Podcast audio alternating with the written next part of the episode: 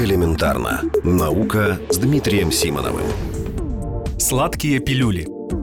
С тех пор, как немецкий врач Христиан Ганеман изложил принципы гомеопатии, жаркие споры между ее противниками и сторонниками не утихают. Впрочем, если говорить о позиции науки, или если вам угодно официальной науки, то она однозначна. Гомеопатия не лекарство, и в этом смысле она бесполезна.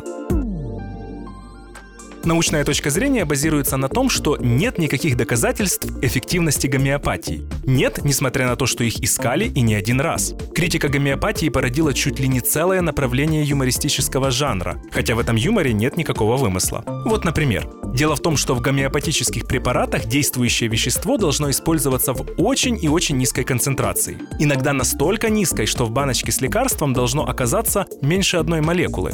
Но разве не смешно? А совсем недавно специальная группа ученых при Австралийском национальном совете по здоровью и медицинским исследованиям огласила результаты своей работы по проверке эффективности гомеопатии. Стояла задача проверить целый ряд исследований о том, как действует гомеопатия при том или ином недуге. Всего около 70 разных диагнозов. И что же оказалось? Она эффективна, так же как плацебо, то есть таблетки-пустышки. Полагаете, на этом спор завершится?